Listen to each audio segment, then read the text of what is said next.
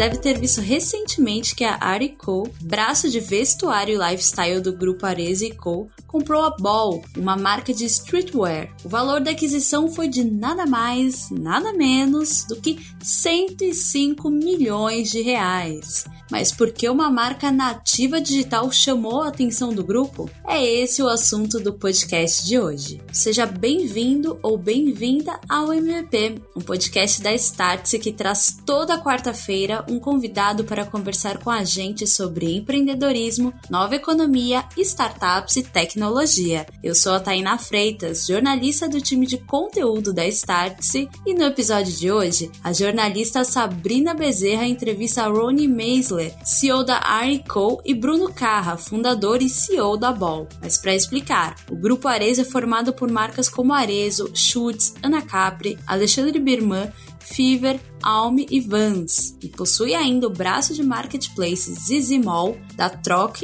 e a Ar Co, vertente exclusiva de lifestyle com as marcas da Reserva e agora a Ball. Oi, Sá, tudo bem? Como que foi a conversa? Oi, Thay, tudo bem e com você? Tudo certo. Ah, que bom. Eu já estou com saudades. Ah, eu também. Gente, para quem não sabe, eu conheci a Thay pessoalmente pela primeira vez na última semana, é, seguindo todos os protocolos, claro. E eu confesso que apesar do home office ser um facilitador em muitos aspectos, o contato humano faz toda a diferença. Já me sinto sua amiga, Tainá. Ah, eu também. Já me sentia antes, mas esse encontro foi a consagração disso. É verdade. Mas falando sobre o podcast de hoje, a que não é uma marca tradicional nacional tem dobrado o faturamento a cada ano e a expectativa é atingir ao menos 80 milhões de reais em 2021. Mas eu vou deixar para os meninos, o Bruno e o Rony, contarem para a gente com detalhes o que é a Ball, quando surgiu, por que deu match entre as empresas, quais são os próximos planos da companhia, a importância da geração Z no mercado da moda e muito mais. A entrevista está bem divertida e cheia de conteúdo bacana. Ah, então quer dizer que a Arezzo Co está de olho no setor de moda streetwear. Estilo de roupa casual, né, Sá? Tem tudo a ver com a geração Z que, é, que tá crescendo hoje e se tornando cada vez mais ativa digitalmente e também financeiramente, né? Vamos escutar então como que tá funcionando isso no varejo? Estou muito curiosa. Solta a entrevista, editor.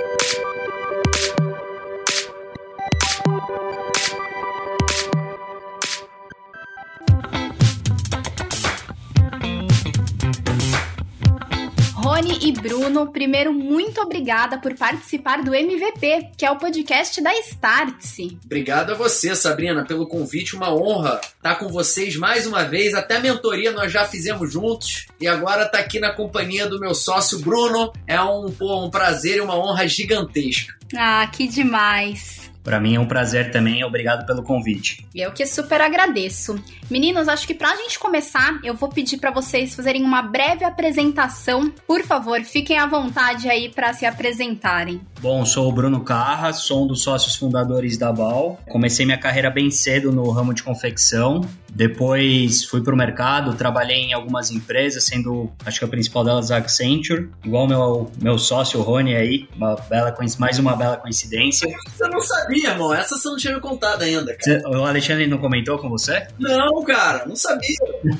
Passei pela Accenture também. Que maneiro. E aí voltei pro ramo de confecção, meu irmão voltando, se formando em design, tava com uma ideia de abrir uma marca e daí a gente fundou a Bal em 2014 e desde então 100% dedicado à, à, operação da Bal. Bom, é, meu nome é Rony Meissler, eu sou um dos fundadores da marca Reserva. É, eu sou eu sou primeiro, é, antes de fundador de qualquer marca ou de qualquer negócio, eu sou casado com a Anne, sou pai de três filhos, do Nick, do Tom e da Kiara. E, enfim, todo dia eu acordo para, através aqui do meu negócio, deixar para eles um mundo um pouquinho melhor do que aquele que eu recebi dos nossos pais. Bom, a gente monta a reserva lá em 2006, eu como meu meu sócio e amigo aqui, o Bruno, falou, é, eu havia me formado em engenharia de produção, graças a Deus errei de profissão. Eu sou um cara muito mais de humanas do que de exatas. E o meu primeiro emprego foi na Accenture, assim como ele. É, eu trabalhava na área de resources e trabalhando na Accenture, eu resolvi começar a fazer bermudas de praia com um amigo de infância, o Fernando, meu cofundador na reserva. E, enfim, o resto é história. No começo, no final do ano passado,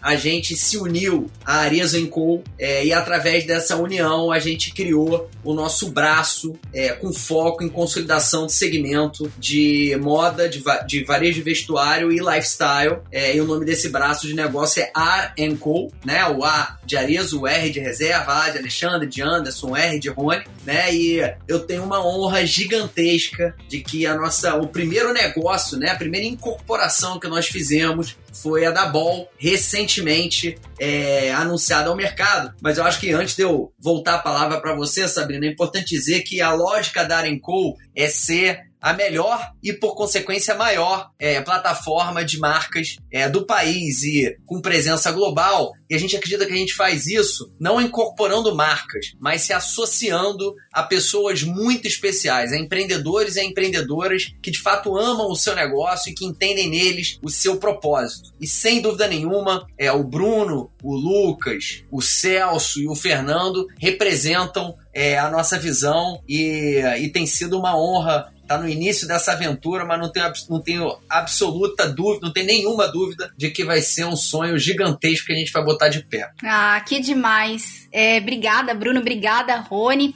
E entrando um pouquinho sobre a aquisição, eu acompanhei, é, foi uma aquisição por 105 milhões. Sei que você já deu uma pincelada um pouco sobre essa estratégia, qual que é o intuito, o objetivo, mas eu vou pedir para você, Rony, se aprofundar um pouco mais. O que, que a Bal chamou a atenção de vocês é, me conte detalhes sobre, sobre essa aquisição, sobre o negócio, qual que é a estratégia por trás desta compra, se a Bal vai continuar se chamando Bal, enfim, conte pra gente. Bom, é, a Bal ela é uma. Eu não vou entrar em detalhes sobre o que é a marca, porque ninguém melhor do que o Bruno para contar, é, mas o que nos chamou muita atenção na Bal, em primeiro lugar, foram eles, né? Foram os sócios. A gente conhecia a marca da internet, vou falar um pouquinho depois disso, mas quando a gente foi visitá-los, a gente foi visitar a sede da BAL no Bom Retiro em São Paulo, a gente realmente se viu é, nos rapazes, né? A reserva é, começando, quer dizer, começando, nem tão começando assim, mas no tamanho que eles têm hoje, né? É, talvez a, nós temos 15, talvez há 10 anos atrás.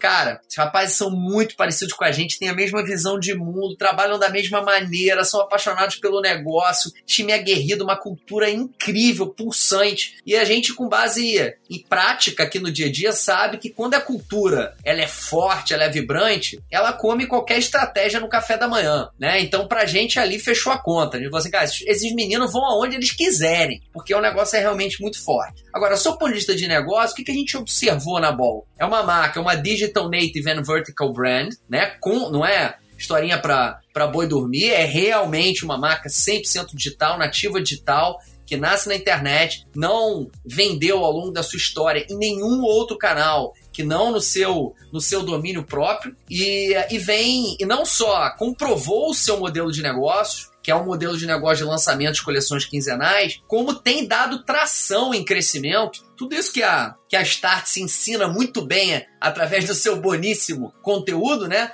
Que uma companhia ela tem que errar rápido, né? Errar pequeno para acertar grande e tem que quando ela enco encontra o seu modelo de negócio, ela começa a escalar muito rápido. Foi isso que a gente observou na Ball, né? Você tem um crescimento ano a ano muito forte, com concomitante lucratividade e uma cultura de negócio por conta das pessoas fortíssima, né? E aí a gente faz essa toma essa decisão de fazer da Ball a nossa primeira incorporação. Esse é um negócio em enorme parte, na sua maior parte, em ações, ou seja, é, uma coisa que me incomodava muito quando a gente fez o um negócio com a Arezzo, essa primeira vez que eu falo sobre isso, foi que falaram, não, vocês é, foram vendidos para Arezzo, né? Vocês foram comprados para Arezzo. Porra nenhuma, a gente se tornou sócios da Arezzo e aqui é só o começo de uma nova jornada. Então, os rapazes da Ball não foram porra nenhuma comprados ou vendidos para a gente, muito, muito pelo contrário, se tornaram sócios da gente para uma jornada incrível que a gente tem pela frente. Ah, que legal, Rony. É muito bom você dar essa pincelada, detalhar pra gente esse ponto de vista. E aí você até comentou que, que vai passar a bola pro Bruno contar, acho que ninguém melhor do que ele contar um pouquinho sobre o que, que é a bola, o que, que representa. E aí eu passo a palavra para você, Bruno. Me conta um pouco da história, qual que, qual que é o intuito da BOL,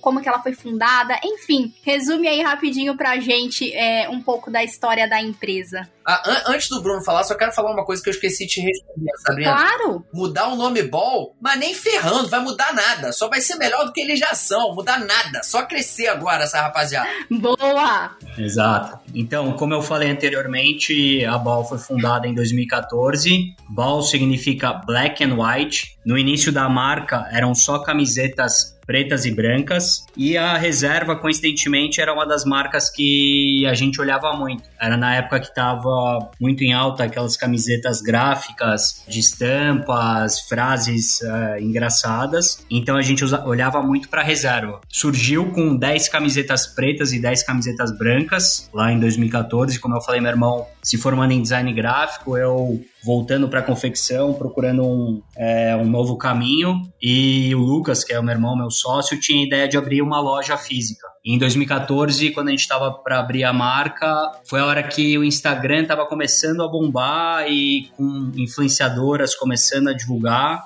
A gente falou, cara, vamos para a internet, vamos abrir um e-commerce, que não dava nem para chamar de e-commerce na época, era uma lojinha virtual. E aí a gente abriu um site para vender as roupas 100% online, não abrimos nada de ponto físico e deu super certo, foi muito no começo com no boca a boca. Aí depois da primeira produção, com um pouco de dinheiro em caixa começou já a investir no Instagram desde o começo. E aí com o tempo a gente começou a diversificar um pouco mais os produtos, começamos a fabricar camisas e moletons. E também, ah, um ponto importante, ela era 100% masculina, era só camiseta mais voltada para o público masculino. E aí a gente teve a ideia de fazer é, fotos com, com mulheres também. E daí foi uma puta virada assim da marca, porque a gente começou a fazer fotos com mulheres e foi o início do, do No Gender, assim, que é uma base da, da BAL hoje. E começamos a divulgação com influenciadoras e blogueiras. Também foi outro ponto de, de virada aí da, da BAL. E aí nesse momento a gente conhece o Celcinho, o Celso Ribeiro,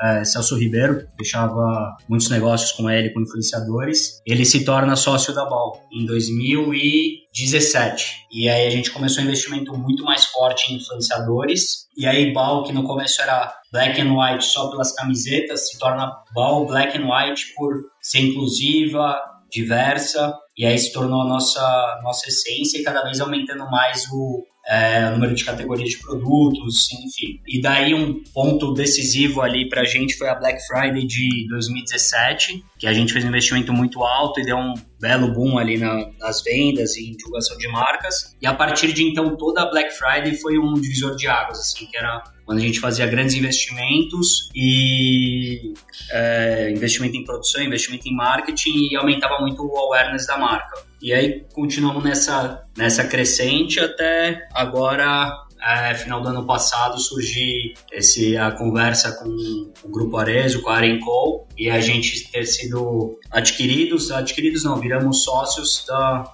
da Arezo visando muito uma um negócio lucrativo de longo prazo, aí, acreditando muito na, na visão dos sócios e tem muita sinergia com, com os sócios. Legal. E Bruno, como que foi essa negociação é, entre vocês? Partiu é, da Arezo, partiu da, da Ball, enfim, me conte. A gente conheceu a Aline num evento online, eu e o Celcinho. Aí ela perguntou um pouco melhor da marca, a gente apresentou, falando um pouco sobre a Ball e foi um papo mais informal. A partir de então, a Aline, a Aline que cuida a head de M&A lá no, no, Grupo Arezo, ela pediu mais informações do negócio, do faturamento e da nossa estratégia, enfim. E começou ah, uma conversa muito boa ali. A gente acabou assinando um NDA e foi num momento que a gente já estava recebendo muitas sondagens do mercado, tanto é, de fundos de investimento quanto de outros players da,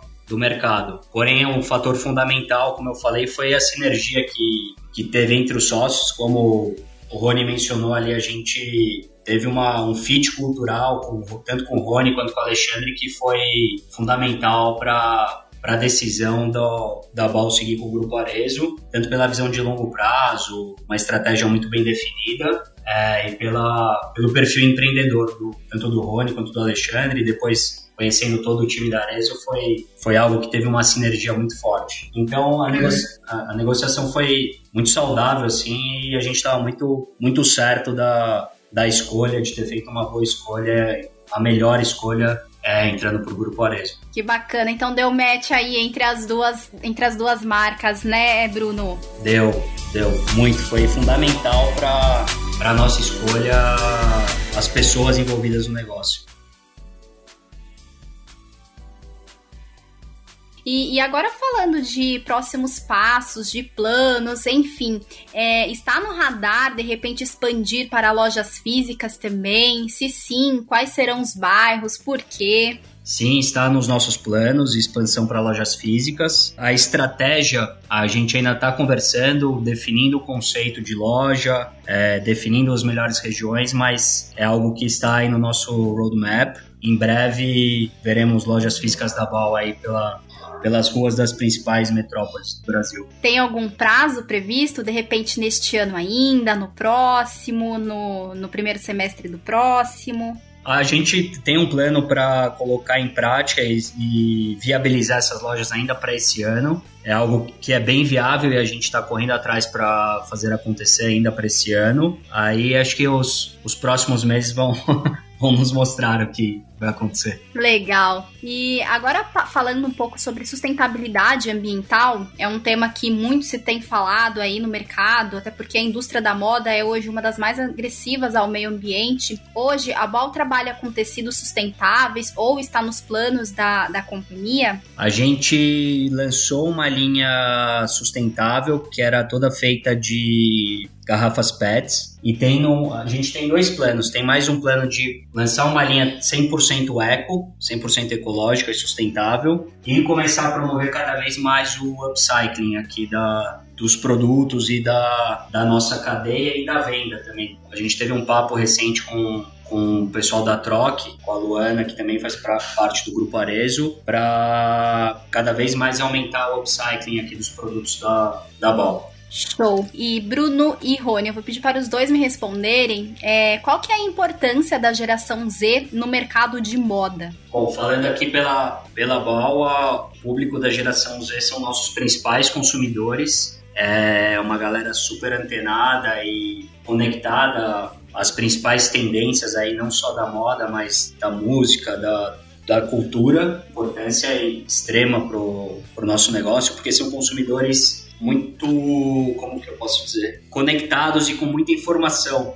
Então são, são de extrema importância aí para o nosso negócio. Do nosso lado, assim, a geração Z, ela, a resposta ela é a mais óbvia e, e lógica possível, né? É o futuro. Uma marca de moda, ela tem que acompanhar a cultura, senão ela fica no tempo, né? Ela se perde no tempo, ela fica velha. Então, a geração Z é aqui mais rapidamente, né? Já hoje, já acompanha a bola, é um grande exemplo disso mas já compõe hoje um mercado consumidor enorme, né? E rapidamente é, chegará na fase adulta, é, ou seja, vai casará, vai ter filhos e tal. Então a marca ela tem que acompanhar né, a, a, questão do, da idade dos seus consumidores. Hoje a reserva ela tem talvez é um pouco mais de uma, de uma década aí, é, é, é, antes da Ball. Então a gente a gente pega muito fortemente a geração Y, os millennials. Então os ex eles são os filhos dos nossos clientes. Então, a, através da reserva mini, a gente começa a conquistar essa, essa, esses clientes. E a nossa missão aqui, enquanto marca na reserva, é a cada vez mais jovializar a marca, né? E traduzir a sua linguagem para os novos tempos, para que a gente possa se tornar adultos junto com os nossos consumidores. Boa, meninos. E pra gente fechar, é, é uma pergunta que eu costumo sempre fazer para as minhas fontes, embora eu saiba e entenda que é muito difícil prever, mas aos olhos de vocês, como será o futuro da moda? Ao meu ver, o futuro da moda no Brasil, especificamente, eu vejo agora o ressurgimento de grandes grupos aí, como o Rony já falou, a gente já conversou, assim, a moda no Brasil foi muito machucada e agora a gente começa a ver um, um novo movimento de grupos consolidando marcas promissoras no mercado. Então, eu vejo assim uma, um ressurgimento dessa, desses grandes grupos, principalmente grupos que têm uma visão de futuro e uma visão de moda é, disruptiva, assim, que não, não está mais engessada. Muito voltada para tecnologia, com certeza com canais omnichannel, e também voltadas para uma, uma via sustentável e de upcycling. Eu vejo muito esse, esse caminho aí como o futuro da moda. Bom, eu, assim, é, acho que eu já falei algumas vezes com a, com a Startse, e vocês conhecem bem a cultura aqui da, da companhia e o pensamento é, em termos de nível de consciência nos negócios que a gente carrega ao longo do tempo. É, o capitalismo, como ele surgiu, ele se demonstrou mal sucedido, né? O capitalismo do Friedman, de que você só tem que gerar valor para o shareholder, né? Ele tá claro que deu errado, dada a desigualdade social, os impactos negativos no meio ambiente, é, de todas as cadeias, inclusive a da moda, que é uma das mais é, poluentes do mundo. Enfim, esse capitalismo não deu certo. Eu acho que o Covid ele, ele foi um grande acelerador, é, não só da digitalidade, mas também no nível de consciência. Né? A gente percebe hoje grandes corporações, de instituições financeiras a empresas de moda que nunca antes haviam falado sobre práticas mais conscientes socioambientais e que agora é, não só é, se interessam absurdamente, como também buscam praticar as melhores práticas no que diz respeito à lógica de ESG. Então, eu observo um mundo certamente mais consciente com relação às desigualdades sociais, com relação às obrigações sociais de uma empresa e, e também mais consciente com relação à sua cadeia de fornecimento pré, durante e depois consumo, no sentido de, é, de que o mundo ele, ele se torne melhor para a gente viver e mais limpo. Além disso, né, a gente recentemente fez um lançamento que eu acho que tem muito a ver é, com o futuro desse negócio. Né? Quando a gente observa no mundo a economia colaborativa é, e a economia é, de subscription, né? de aluguel ou de assinaturas, ela que, o que começa com tecnologia, ela evolui para todos os mercados. É, mobilidade, é, moradia, hotelaria. E eu acho que em algum formato, a gente recentemente lançou a camiseta simples, um produto só, que é, é um subscription. Você pode assinar a sua camiseta, você recebe uma camiseta nova a cada cinco meses, e no final você pode devolver essa, essa camiseta fechando assim o ciclo né, de produto para você refazer né, o seu o seu subscription. É, modelos de negócios como esse ou como o modelo da, de negócio da Troc citada pelo Bruno, que é uma companhia é, da qual a gente é sócio, né, aqui na Nesenco, que é um, é um mercado secundário, é um marketplace onde você revende né, os seus produtos, você monta uma lojinha da pessoa física né, e assim revende os produtos que você não usa mais, que está no seu armário, ao invés de jogar ele no lixo e assim entupir os aterros sanitários de roupa e sujar o meio ambiente. Né? Então, a gente acredita numa lógica muito mais consciente na gestão da iniciativa privada e concomitantemente a gente acredita em modelos de negócio que se ancoram novos modelos de negócio, como por exemplo o subscription e o mercado secundário de revenda de roupa, que estão totalmente alinhados com essa mentalidade mais sustentável e consciente. Boa, Rony, boa, Bruno. Eu acho que é isso. Já tomei até um pouco mais dos minutos de vocês. Agradeço mais uma vez a participação de vocês aqui no MVP. Pô, o prazer foi todo meu, Sabrina. Pô, tá com vocês aqui mais uma vez. Você sabe que a qualquer pedido das tardes é para mim uma ordem. E estando aqui com o Bruno, falando da Ball, eu, eu falei para ele, eu, eu, a pessoa aqui da, na reserva tá cheia de ciúme, porque eu só uso Ball agora. Nunca pude usar uma outra marca que não a que a gente fundou. Agora bota a marca no peito com muito orgulho. O pessoal tá cheio de ciúme aqui, pô, apaixonado pela Ball e pela cultura maravilhosa que essa turma criou. Ah, demais. Sucesso, meninos. E nossa, passaria o resto da tarde conversando com vocês, mas brigadão mais uma vez. Obrigado, Sabrina. Para mim foi um grande prazer também. Obrigado, Rony. Tamo junto, irmão. Valeu. Valeu, pessoal.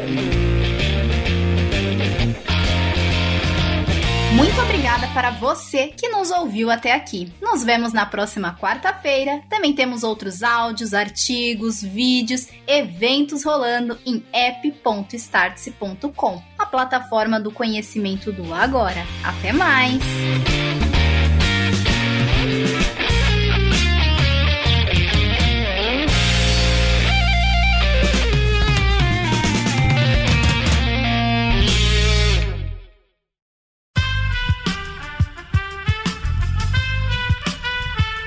Podcast foi editado por Aerolitos Edição Inteligente.